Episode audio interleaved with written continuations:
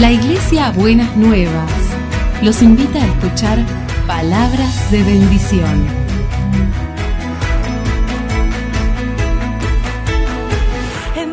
Si desean asistir a nuestras reuniones, los esperamos en Avenida de Lepiane 3925, esquina Subiría, Bajo Flores, Ciudad de Buenos Aires.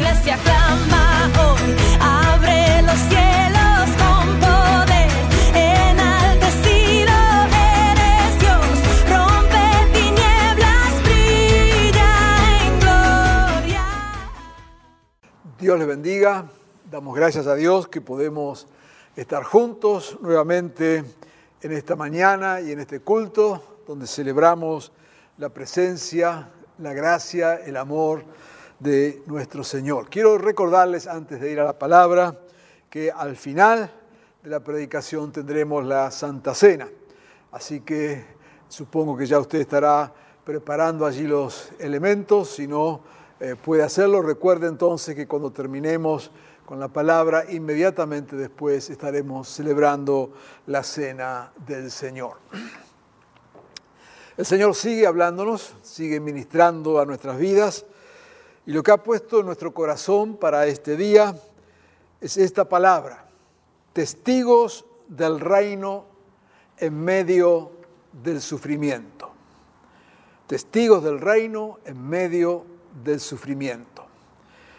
Y escogimos una carta del Nuevo Testamento, la primera del apóstol Pedro, carta que se supone la escribió el apóstol Pedro, y carta que fue escrita alrededor del año 64 después de Cristo, y damos este dato porque es clave, porque es la época cuando comienza a recrudecer la persecución de los cristianos. Ya no solamente por los grupos judíos como al principio, si la iglesia cristiana nace en el seno de la comunidad judía y primero se producen algunas situaciones internas allí, las primeras eh, persecuciones vienen del seno de esa comunidad, pero a los pocos años ya el imperio romano que gobernaba en esa época va cambiando su actitud y deja de ver a los cristianos como un grupito sectario judío y se da cuenta que es algo más y que podría en su concepción llegar hasta ser una amenaza por lo menos para la paz del imperio.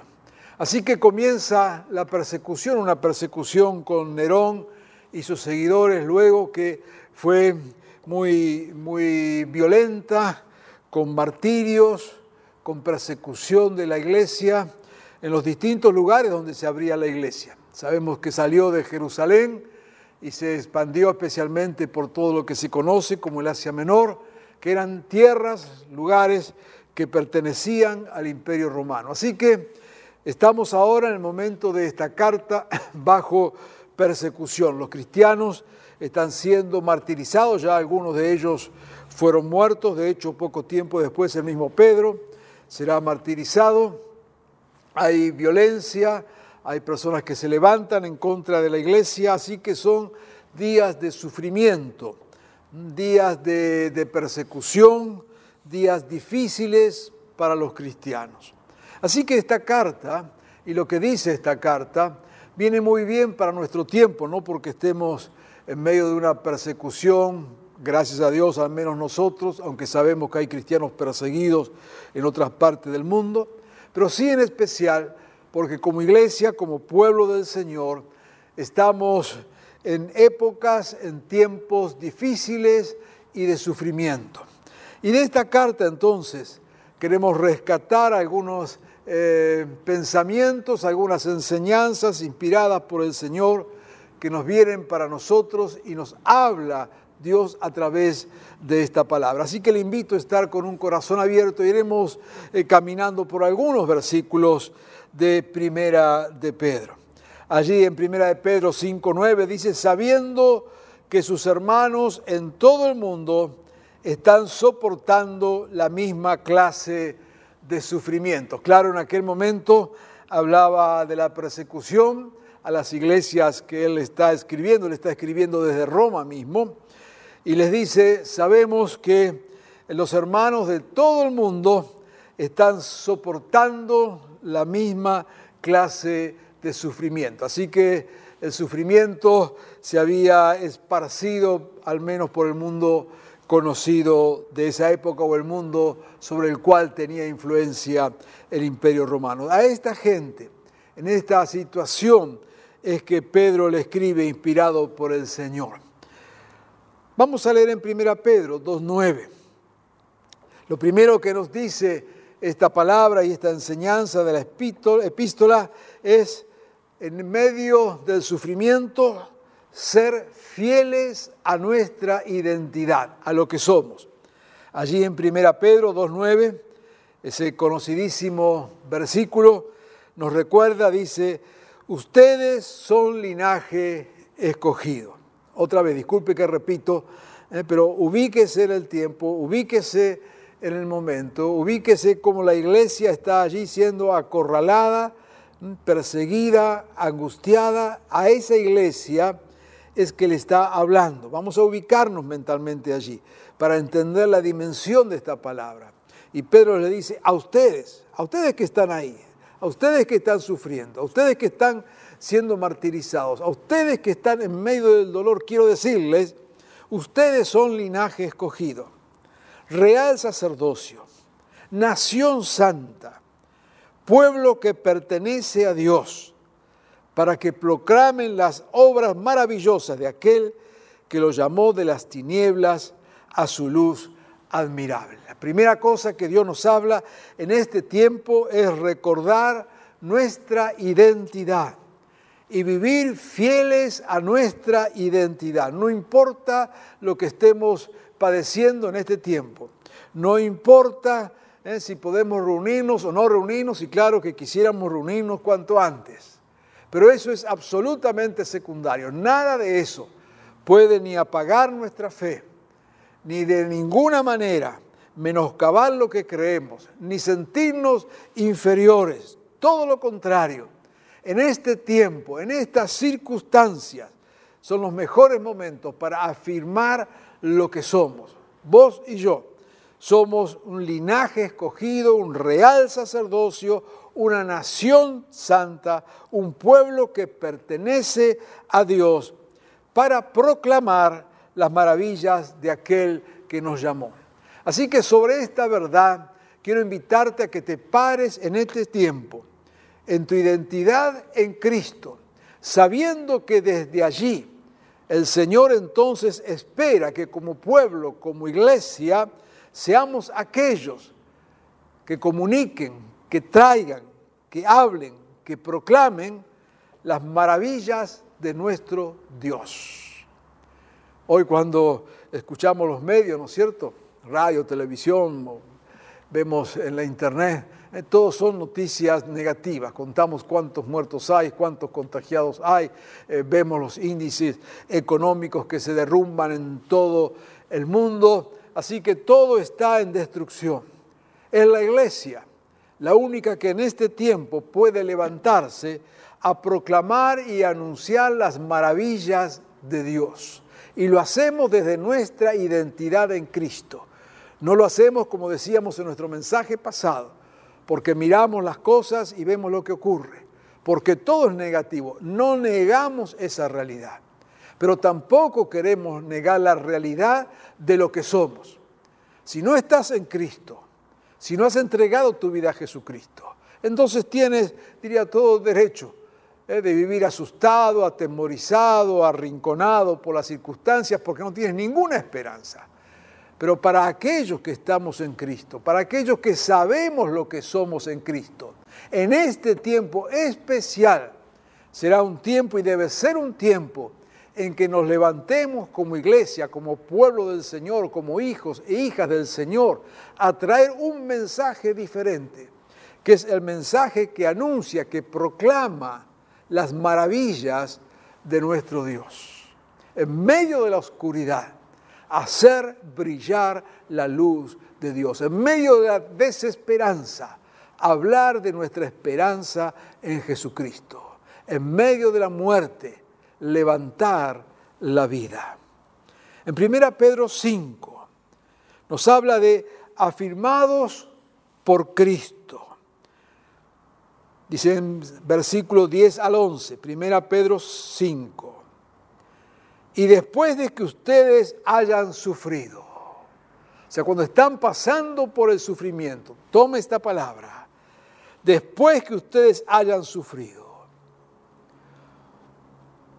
esto será por un poco de tiempo, Dios mismo, el Dios de toda gracia, no serán los gobiernos, no serán los ministros de Economía ni de Salud, no serán las habilidades de los científicos, sino que Dios, dice acá, Dios mismo, el Dios de toda gracia, que los llamó a su gloria eterna, Él los restaurará, los hará fuertes, firmes y estables.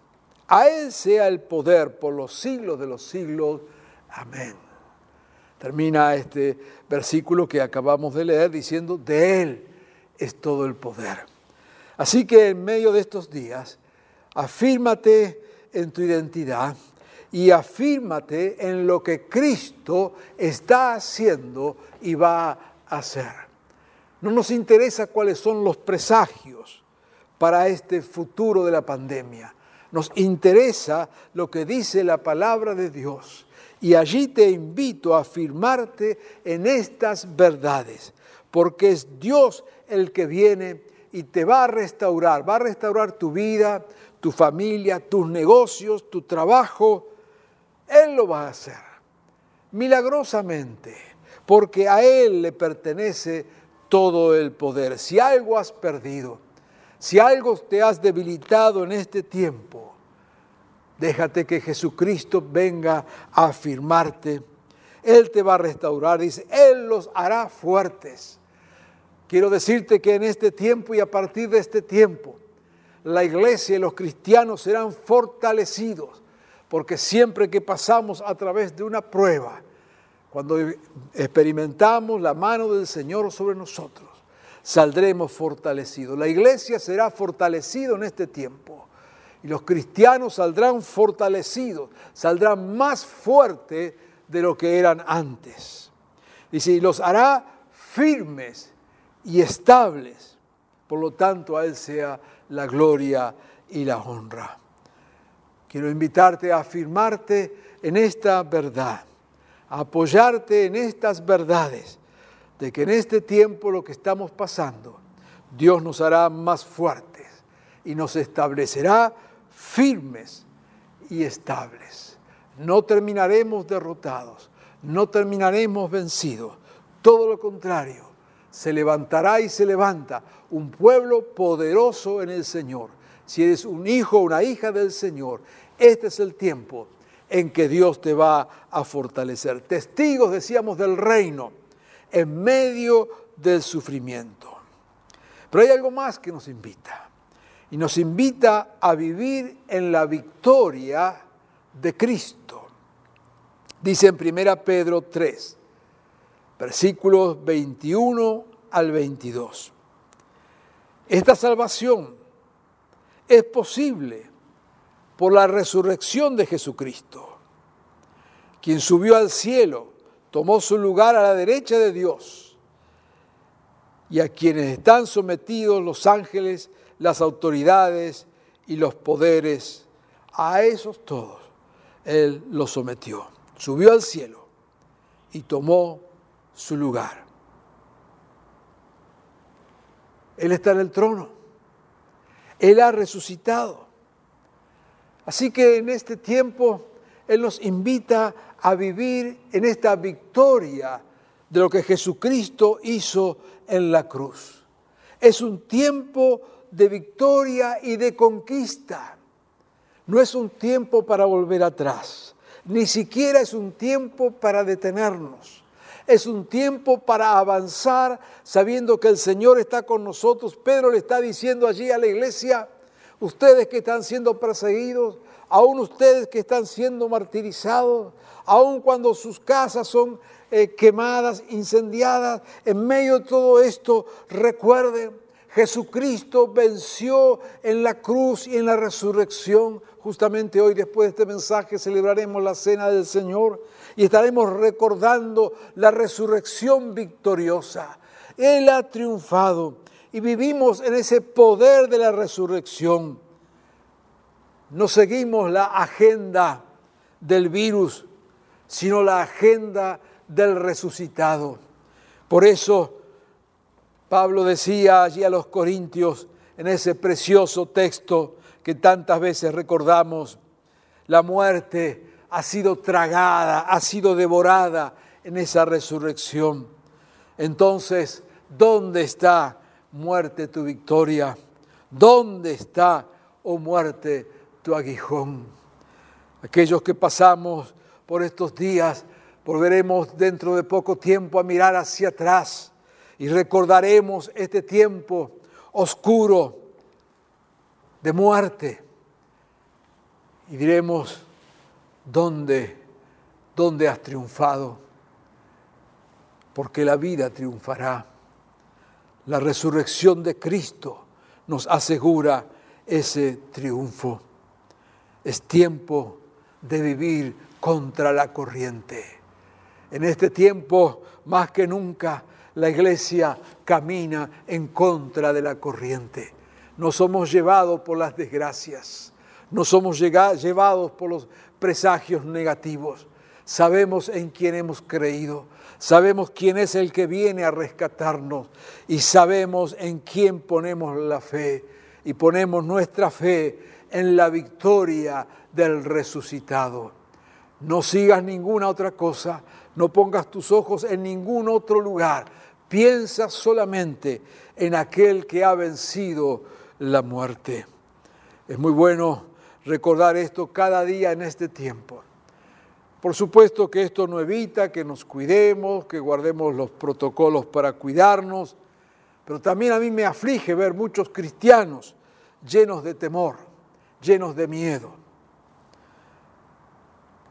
No quiero meterme en la vida personal de cada uno, pero este no es tiempo para esconderte, no es tiempo para vivir encerrado, temiéndole a la enfermedad por todos lados. Sí es tiempo de cuidarte. Sí, si estás en una edad de riesgo, debes cuidarte. Sí, claro que debes guardar todos los protocolos. Por supuesto que sí. Pero no vivamos con temor, porque el temor no pertenece a nosotros. No debe entrar en nuestras categorías.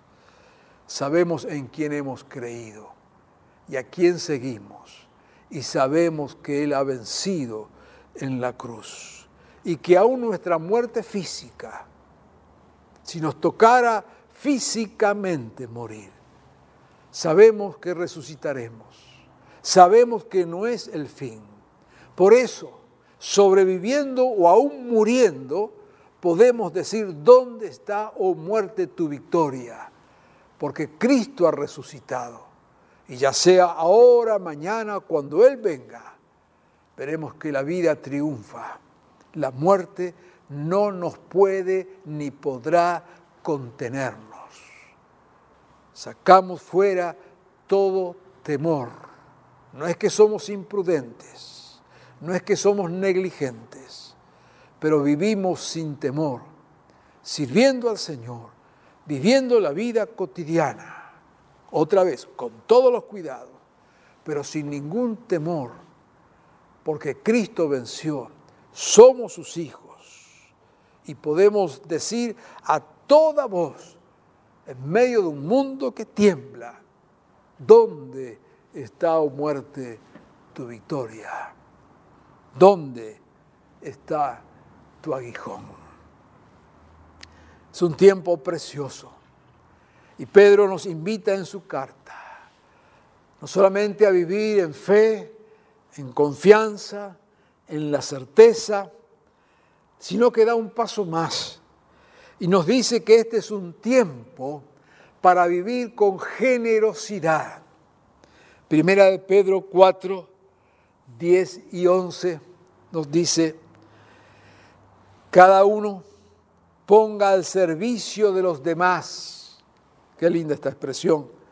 ponga al servicio de los demás el don que haya recibido, administrando fielmente la gracia de Dios en sus diversas formas. Ponerlo al servicio de los demás administrar la gracia de Dios en sus diversas formas. No es eh, el, el, tema de este mensaje, por eso no me quiero detener mucho, pero pensar en esta gracia multifacética. Y cada uno de nosotros expresamos una partecita de esa gracia. Y cuando vos no lo haces, nos estamos perdiendo esa parte de la gracia que Dios te ha dado para bendición de todos nosotros. Dice el texto, dice, el que habla, hágalo como quien expresa la palabra misma de Dios. No hables de cualquier manera. El que presta algún servicio, hágalo como quien tiene el poder de Dios. No servimos de cualquier manera. Has escuchado anuncios y testimonios, todo lo que la iglesia está haciendo, y no hablo solamente de nuestra congregación, ¿no es cierto? Pero también en nuestra congregación, hermanos y hermanas que sirven de, de mil maneras en medio de la sociedad en estos días, auxiliando, bendiciendo al prójimo. Y nos dice aquí, no lo hacemos de cualquier manera. Nuestro servicio dice, háganlo como quien tiene el poder de Dios. Cuando damos un vaso de agua, cuando repartimos la ropa, cuando repartimos los alimentos, cuando asistimos a los enfermos, cuando ayudamos en los hogares, cuando auxiliamos a los ancianos, lo estamos haciendo en el poder de Dios, no con nuestras fuerzas humanas. Y esto es lo que diferencia a la iglesia de cualquier otro servicio. Hay mucha gente que sirve, gracias a Dios por cada uno de ellos. Pero la iglesia tiene un plus. Cuando vos servís en el nombre del Señor, allí está presente Dios. Y el poder de Dios está presente. Así que cuando estás dándole un pedazo de pan a un necesitado, en tu corazón debes proclamar abundancia sobre esa vida. No le das solo el pan. El pan hay muchas instituciones que lo dan. Cuando lo das en nombre del Señor, estás proclamando bendición sobre esas vidas. Cuando estás asistiendo a un enfermo, no solamente lo asistes, sino que crees, confiesa y proclamas que Dios lo puede sanar. Cuando estás asistiendo a una, a una persona adulta, mayor, lo haces en el nombre del Señor y proclamas fuerza de Dios sobre esa vida. Cuando estás asistiendo a un hogar, a una familia, proclamas la paz de Dios en ese hogar. No solamente servimos, sino que lo hacemos en el nombre del Señor. La nueva traducción viviente traduce el mismo texto de 1 Pedro 4:10, dice, Dios, de su gran variedad de dones espirituales, les ha dado un don a cada uno de ustedes. Cada uno de los que escucha esta palabra Dios te ha dado al menos un don. Úsenlos bien para servirse los unos a los otros. Y si has recibido el don de hablar en público, entonces habla como Dios mismo estuviera hablando por medio de ti. Has recibido el don de ayudar a otros, ayúdalos con toda la fuerza y la energía que Dios te da. Te ha dado al menos, dice, un don y vamos a usarlo para servirnos los unos a los otros. Este concepto que rescata Pedro aquí, que nos hace también, no solamente para este tiempo, saber que todos tenemos gracia de Dios, dones de Dios, absolutamente todos. Yo creo en esta palabra y la creo literalmente. Es verdad que de repente hay dones que son más visibles, de hecho, hay alguien que tiene la facilidad de hablar o que Dios lo llamó a predicar, como en mi caso ahora, cientos, miles de personas lo están viendo. Pero hay otros que tienen dones que quizás dos o tres lo, lo ven. Pero no por eso son menos necesarios, ni no por eso son menores. Quizás Dios te dio esa gracia de compartir amor, de llamar a alguien, de alentarlo, de tener una palabra positiva. Y lo único que tienes que hacer es levantar el teléfono, mandar un mensaje. Dios te usa. Yo estoy aquí, predico, quizás ni sé quién es esa persona, no tengo ni idea, pero Dios te puso ahí. Y tu don es necesario para bendecir a ese otro. Y qué bueno vernos como pueblo, como iglesia, dice aquí, sirviéndonos unos a otros. Y el servicio, claro, no es solamente dentro de la iglesia. La iglesia tiene una misión integral. Leíamos el primer texto, somos pueblo de Dios, real sacerdocio, pueblo escogido. ¿Para qué? Para anunciar por todos lados, por todos lados para llevar por todos lados las verdades, el poder, la gracia, el amor de Dios. Y acá Pedro viene y nos dice, cada uno tiene un don, es tiempo de compartirlo. Diríamos, Pedro, pero ¿no tenías otra cosa para decirnos? Pedro, ¿por qué no, no, no escribiste alguna otra palabra eh, más focalizada en el dolor? Diciendo, bueno, yo sé que ustedes están sufriendo, pobrecito de ustedes, qué pena que me da, cuánto siento lo que están sufriendo, la verdad son unos pobres desgraciados de la vida, prepárense para el martirio, en cualquier momento les van a cortar la cabeza, así que estén ahí, aguanten hasta lo que pueda. Eso no es lenguaje del reino. Pero dice, fíjense en el que resucitó, la muerte no los va a vencer. Nuestra esperanza está en el Dios que está en el trono. Y ahora aprovechen para servirse, no para esconderse. No le dijo Pedro, bueno, vayan, ciérrense en la casa, pongan siete llaves, no sea que alguien venga a llevárselos, escóndanse, hagan pozos ahí debajo del piso de su dormitorio, tápenlo con la cama, que nadie los encuentre. Todo lo contrario. No teman. Cuando pase esto, dice Dios lo va a venir a fortalecer, a animar, a establecer. No teman. Dios ha repartido de su gracia. Sírvanse unos a otros. Compartan de la gracia que Dios les ha dado. ¿Qué es lo que Dios te dio? Habilidades, cualidades, cosas que sabes hacer, cosas que sabes decir, recursos. Compártelo. Bendice a otro. Sé un instrumento del reino en este tiempo. No te dejes limitar. Todo lo contrario, es tiempo de ser solidarios, es tiempo de vivir en esta clave de amor y de servicio. El que sirve no está pensando en la muerte, está pensando en la vida, está transmitiendo vida. No tienes ninguna excusa para quedarte de brazos cruzados. No tienes ninguna excusa para no ser de bendición a otro. Quiero decirte algo. Acá dice que a cada uno le ha dado un don para bendición de todos.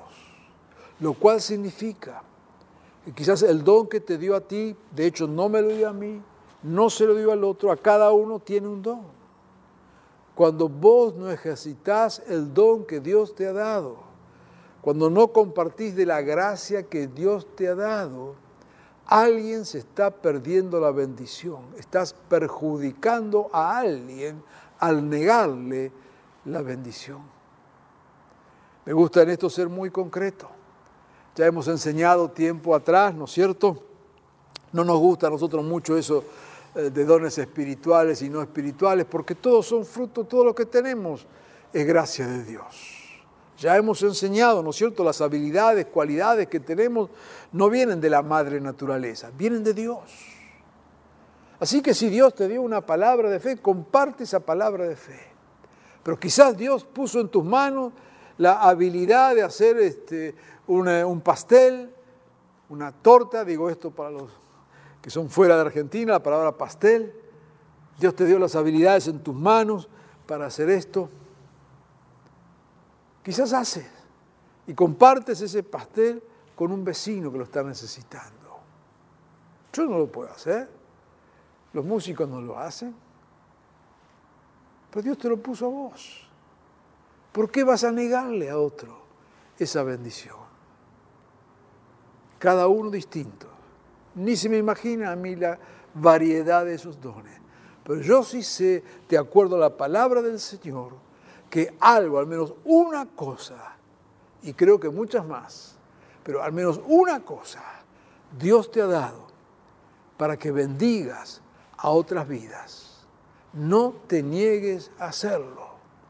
No pongas excusas. Este es tiempo de ser testigos del reino en medio de un mundo de sufrimiento. Por último, nos anima a vivir no solamente con generosidad, sino también a vivir en comunión en este tiempo. Dice en primera Pedro 3, 8, en fin, vivan en armonía los unos con los otros. Y subraya allí, los unos con los otros. Compartan penas y alegrías. Practiquen el amor fraternal. Sean compasivos y humildes. Está hablando aquí del valor de la comunión, del valor de la relación. Vivan en esos tiempos difíciles, vivan en armonía unos con otros, compartan penas y alegrías, practiquen, qué linda esta palabra, ¿eh? practiquen el amor fraternal entre hermanos, sean compasivos y humildes. ¿Qué nos está desafiando la palabra? ¿Qué le está diciendo Pedro a estos hermanos? Es tiempo de vivir un amor solidario, de profundizar nuestra comunión. Me parece que esta es una palabra y un desafío muy actual para nosotros en este tiempo. Así como estamos viviendo las limitaciones como congregación de no poder juntarnos, también es cierto que estamos viviendo una explosión de comunicación a través de medios como este que estamos compartiendo el mensaje ahora, o Facebook, o Zoom, o la plataforma que quiera, aún personas mayores que jamás hubieran soñado en su vida de poder manejar estas herramientas. Las circunstancias nos llevó a que de la noche a la mañana, sin ser expertos, por lo menos pudiéramos comunicarnos.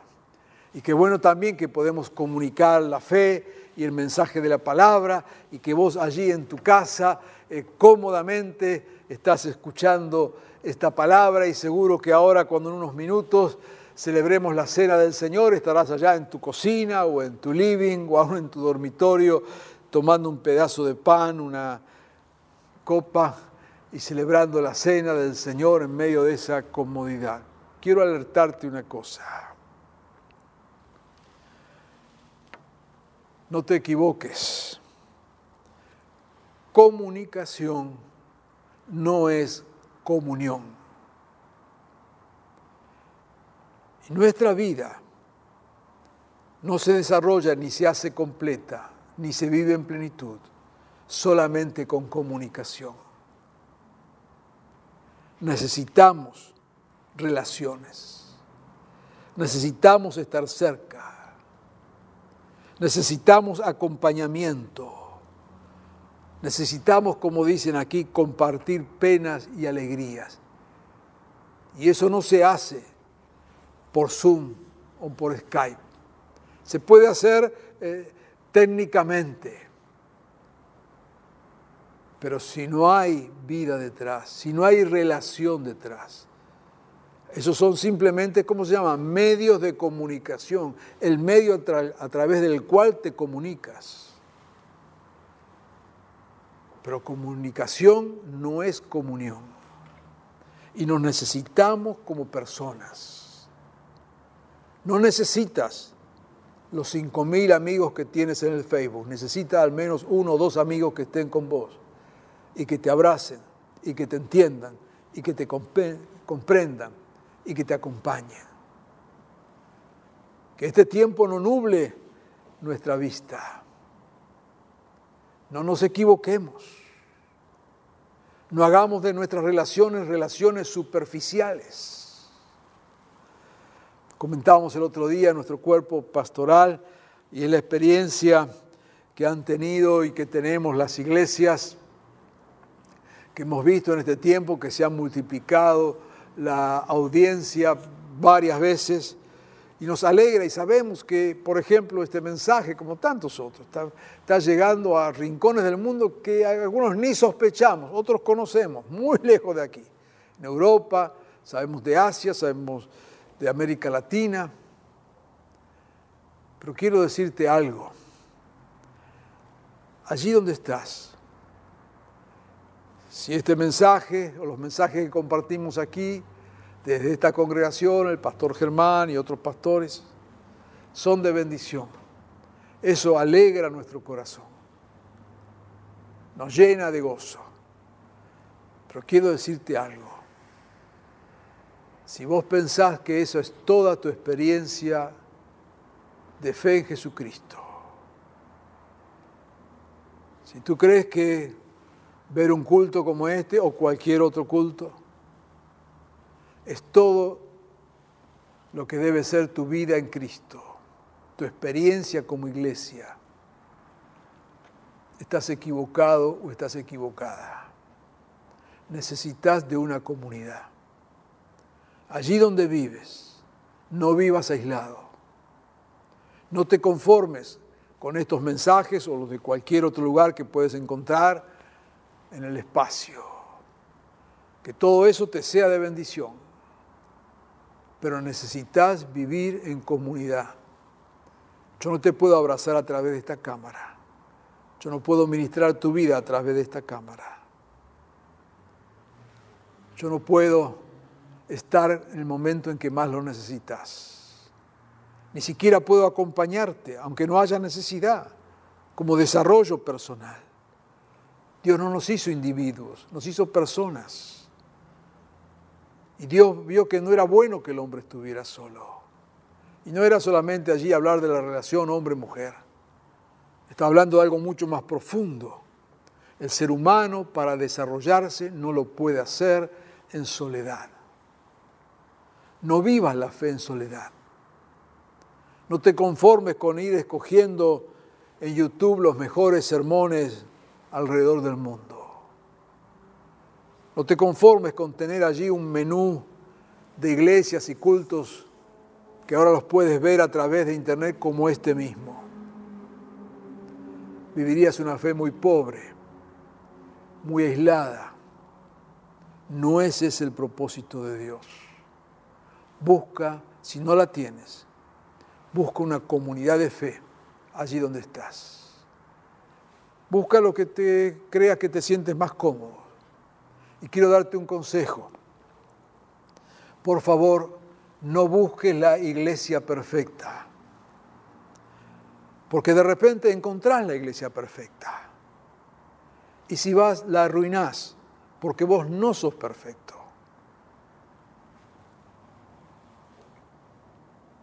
Busca una comunidad donde vivir la fe, donde hacer todo esto real donde otros te puedan bendecir y donde vos puedas ejercitar tu don para bendecir a otros. Esto es iglesia. Y esto es lo que Pedro está escribiendo a la iglesia en ese tiempo difícil y nos llega hasta nosotros también en este tiempo. Una iglesia que es testigo del reino en medio del sufrimiento.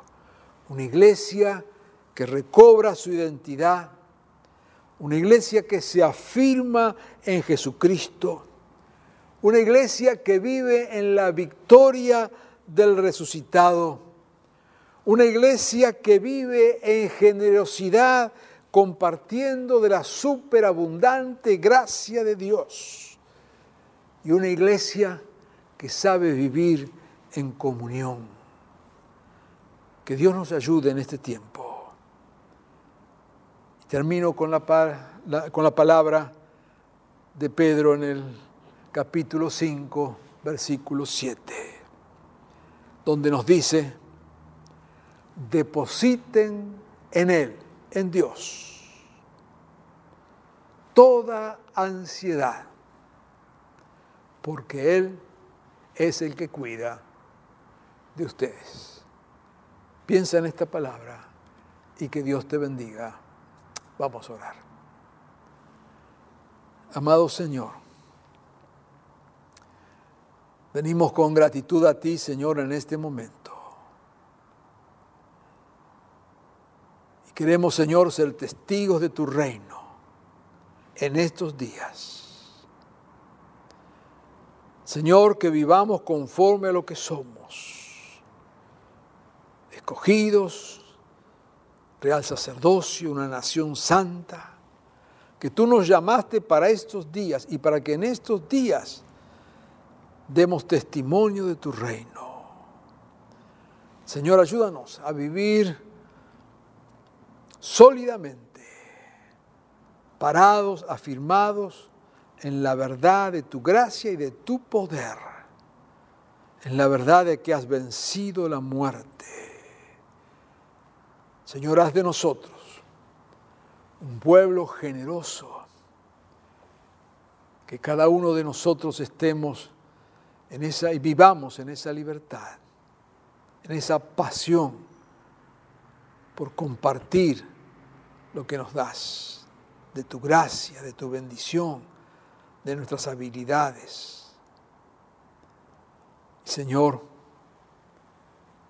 que seamos pueblo que sabe vivir en comunión. Yo te pido en especial en este momento por aquellos que están escuchando o viendo este mensaje, que quizás están allí en soledad por mil razones, pero no importa la razón. Quizás han tenido alguna mala experiencia con alguna congregación, quizás alguien los ha defraudado. Quizás estuvieron en algún lugar donde no respondía a todas sus expectativas. Pero Señor, no permitas que el diablo ponga en la mente que esas son excusas suficientes para vivir aislados. Te pido, Señor, que le muestres la comunidad donde injertarse, donde insertarse, donde puedan ser de bendición y donde también reciban bendición. Que en este tiempo sea también un tiempo de reencontrarnos contigo y de reencontrarnos con tu iglesia. Bendícenos, Señor, en tu nombre. Amén.